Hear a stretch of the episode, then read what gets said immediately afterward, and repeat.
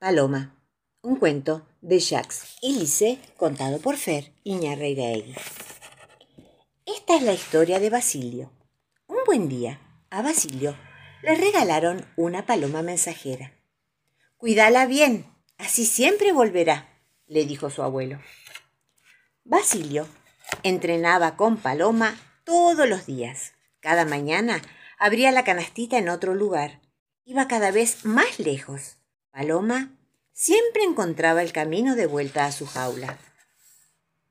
Como Paloma volaba cada vez más rápido, Basilio soñaba con participar de una verdadera carrera de palomas.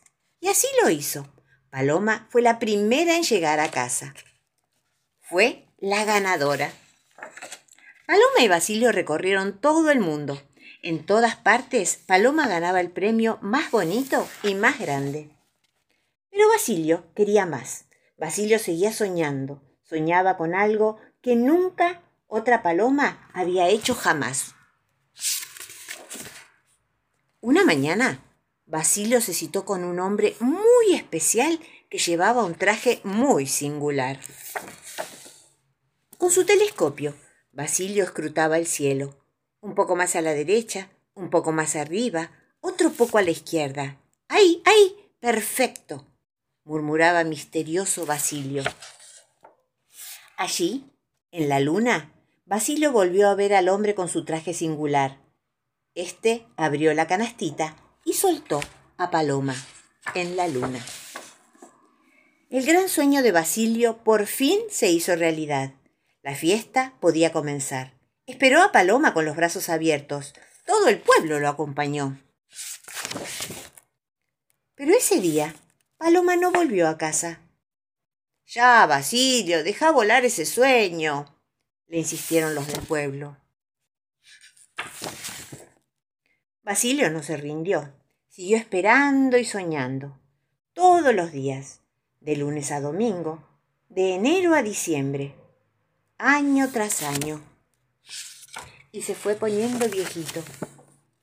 Pero entonces Justo cuando Basilio estaba soltando su sueño, como una estrella fugaz, algo le cayó del cielo. Annie y los ancianos. Un cuento de Miska Miles contado por Fer Iñarreiraegui. Ana era una niña navaja. Su mundo navajo era lindo. Un mundo de arenas ondulantes, altos acantilados color cobre a la distancia, una meseta baja cerca de su confortable hogar. Las calabazas eran amarillas y se mezclaban con el maíz en el campo sembrado. Cada mañana las puertas del corral se abrían para que las ovejas pudieran ir a los campos a pastar. Annie ayudaba con las ovejas. Les acercaba agua para beber y luego, durante la semana, iba hasta la parada del micro que la llevaba a la escuela y luego la volvía a traer hasta su hogar. Lo mejor era el anochecer, cuando se sentaba a los pies de la mecedora donde descansaba su abuela y escuchaba las historias que ella le contaba. A veces a Annie le parecía que su abuela tenía su misma edad, una niña que no ha visto más que nueve o diez cosechas. Si algún ratón de campo pasaba corriendo junto a ellas mientras hablaban, ambas se reían divertidas. Pero había otras veces en que Annie notaba que su abuela estaba viejita y cansada, entonces cubría sus delgadas rodillas con una suave manta. Fue una de esas veces que la abuelita le dijo a Annie, Es tiempo de que aprendas a tejer, nieta mía. Annie acarició la cara arrugada de su abuela y salió del hogar. Afuera la esperaba su papá, sentado en la tierra con sus piernas cruzadas, trabajando la plata con fuego. Estaba haciendo un hermoso collar. Annie simplemente pasó junto a él y se dirigió hacia el gran telar donde su mamá estaba. Annie se sentó junto a ella y la miró tejer. Pasar la aguja de madera para un lado y para el otro, los lazos de lana de varios colores, el rojo tan intenso que contrastaba con el amarillo del desierto y de los zapallos. Annie pensaba, y se hacía tantas preguntas, pensaba en las historias que su abuela le contaba, sobre los tiempos difíciles que pasaron sus ancestros cuando había sequías interminables que mataban los zapallos y los maizales. Miró hacia la arena infinita y vio los cactus, con sus frutos rojos, y pensó en los coyotes, esos perros de Dios que cuidaban los Hogan de los navajos, sus hermanos. Annie miraba a su mamá trabajar, sentada muy derecha. Después de un tiempo, su mamá la miró con una sonrisa y le preguntó ¿Estás lista para tejer en el telar, hija mía? Annie simplemente sacudió su cabeza y siguió mirando cómo su mamá manejaba la aguja, el peine, la lana, mientras se dibujaba un paisaje en aquella tela de lanas de colores. Finalmente la mamá dijo Deberías ir. Pensaba que sabía lo que su hija deseaba. ¿Cómo sabe la abuela que ella se unirá a la madre tierra cuando la alfombra esté terminada? ¿Y fuera del telar? preguntó Annie. Muchos de los ancianos lo saben, dijo su madre. Pero, ¿cómo es que lo saben? Tu abuela es una de tantos que viven en armonía con la naturaleza, con la tierra, los coyotes, con los pájaros del cielo. Saben más de lo que muchos nunca aprenderán. Esos ancianos saben. La mamá suspiró profundamente y cambió de tema. Durante los siguientes días, la abuela trabajó incansablemente. Cosechó el maíz, preparó comidas, recogió ramas y hojas secas para hacer el fuego, y cuando Annie no tenía que ir a la escuela, ambas cuidaban de las ovejas y se deleitaban escuchando el tintineo de la campana que llevaba la cabra y las guiaba. La alfombra en el telar seguía creciendo, y era tan alta como Annie. Mamá, ¿por qué tejes? preguntó Annie. Tejo para vender nuestros productos y poder conseguir así dinero para comprar lo que necesitamos, como plata para los collares que hace papá y piel de venado para hacer nuestro calzado. Pero vos sabés lo que dice la abuela, ¿no?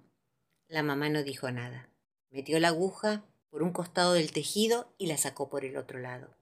Annie giró y se alejó corriendo. Corrió hasta un lugar sombreado y se acurrucó bajo una pequeña mesa. Su abuela volvería a la madre tierra cuando la alfombra estuviera terminada. Su mamá no debía seguir tejiendo, no debía terminarla. Al día siguiente, Annie siguió a su abuela donde ella fuese. Incluso cuando llegó el momento de subirse al micro escolar, caminó muy lentamente, esperando que se fuera. Pero de pronto no quiso que el micro se fuera sin ella. Supo lo que tenía que hacer y corrió hasta alcanzarlo. Subió al micro y se sentó sola a pensar su plan. Decidió que si se portaba muy, muy mal en la escuela, la maestra llamaría a sus padres y ellos deberían ir a la escuela. Eso le daría un día más a la abuela y su mamá no podría tejer y por ende no terminaría la alfombra tan rápido. En el patio del colegio, la maestra de Annie iba a dar educación física. Preguntó quién deseaba dirigir el partido y como nadie respondió, en un divertido movimiento se sacó los tacones y corrió descalza hacia las niñas. Ella los dirigiría. Annie jugaba con sus amigas y de pronto, al pasar junto a los zapatos de su maestra, tomó uno y lo tiró a la basura. Algunas de las niñas vieron lo que había hecho y se rieron, pero a otras no les pareció gracioso. Cuando el partido terminó, Annie se escabulló hacia el aula, pero pudo escuchar cómo su maestra preguntaba por su otro zapato. Nadie le decía nada. La maestra entró a la clase con un solo zapato y rengueando. Las niñas venían detrás de ella riendo y cuchicheando. Sé que es gracioso, dijo la maestra, pero realmente necesito mi otro zapato. Annie solo miraba el pizarrón. De pronto, un maestro entró con el zapato en la mano y dijo Aquí está. Vi a alguien jugando con él y al pasar por el escritorio donde estaba Annie, simplemente le tocó el hombro. Cuando la clase terminó, Annie, con el corazón latiéndole fuertemente, le preguntó a su maestra si no iba a llamar a su mamá y a su papá para hablarles. Pero ella respondió que no hacía falta, ya que tenía su zapato y todo estaba bien. La cara de Annie estaba roja y caliente, y sus manitos frías y crispadas. Corrió hasta el micro y llegó a su casa. Pasó por el telar y allí estaba la alfombra. Había crecido otro tanto. Ya era más alta que ella. Aquella noche, Annie solo dio vueltas en su cama sin lograr dormirse y finalmente se levantó antes del amanecer. Reinaba el silencio. Su abuelita era solo una joroba en las cobijas de su cama, y solo podía escuchar los ronquidos de su papá. No había ningún otro sonido en todo el mundo, salvo, allá a lo lejos, el aullido de un coyote.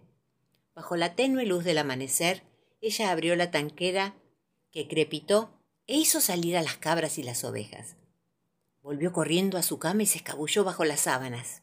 Listo, Ahora su familia tendría que buscar durante buena parte del día a las ovejas y así su mamá no podría tejer la alfombra.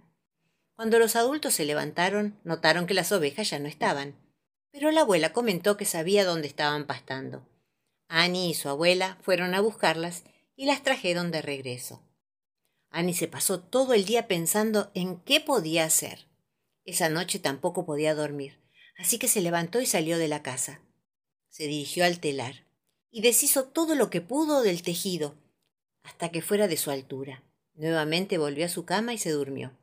La noche siguiente volvió a destejer lo que su mamá había tejido durante el día, y se guardó la lana para que nadie lo notara. La tercera noche, cuando Annie llegó al telar, en medio de la oscuridad, una mano amorosa le tocó la espalda, y la voz de su abuelita resonó en medio del silencio frío del desierto. Ve a dormir, querida nieta. Annie no se atrevió a contarle a nadie por qué lo había hecho. Solo pudo meterse en la cama y llorar en silencio. A la mañana siguiente, Annie ayudó a preparar el desayuno y luego fue a caminar con su abuela. Llegaron a un claro y allí se sentaron. La abuela le habló. Annie, trataste de detener el tiempo, pero eso nadie puede hacerlo. Los días y las noches se suceden, lo mismo que las estaciones y todas las buenas cosas que nos da la naturaleza. Todo vuelve a crecer, todo debe regresar a la tierra. Los pétalos de las flores, las hojas de los árboles, todos somos parte de la tierra y siempre lo seremos. Annie lo comprendió y volvieron al Hogan caminando sin prisa. Estoy preparada para aprender a tejer, mamá, dijo la niña al regresar. Voy a usar la aguja que la abuela me regaló. Annie aprendió el arte del telar y tejió como alguna vez lo hiciera su mamá, su abuela y las demás mujeres de su familia y de su tribu, y lo hizo muy bien y con mucho amor. Federico, ¿a dónde fuiste anoche? Un cuento de Leo Arias contado por Fer Iñarreiraegui. ¿Se acuerdan de Federico, mi gato? Bueno, Federico pasó toda la noche afuera. Entonces le pregunto, ¿A dónde fuiste anoche, Federico? Pero él no contesta. Mira para un lado, mira para el otro y no dice nada. Entonces le vuelvo a preguntar. ¿Estuviste haciendo carreras de monopatín con tus amigos los conejos? Nada. ¿Fuiste a hacerle peinados nuevos a tu primo el león? Nada. Él sigue sin contestar. Entonces le pregunto de nuevo. ¿Estuviste pescando latas de atún en el fondo del mar? ¿Estuviste en la luna jugando a la pelota con un dinosaurio? Federico se acerca, me apoya las patitas en la remera y dice. Cuando me miro, tengo la remera con dos huellitas de tierra. Entonces miro por la ventana y me doy cuenta de que alguien estuvo en el jardín rompiendo las flores de mamá. Me parece que Federico durmió toda la noche en el jardín en un colchoncito de flores que plantó mi mamá. Oh, oh.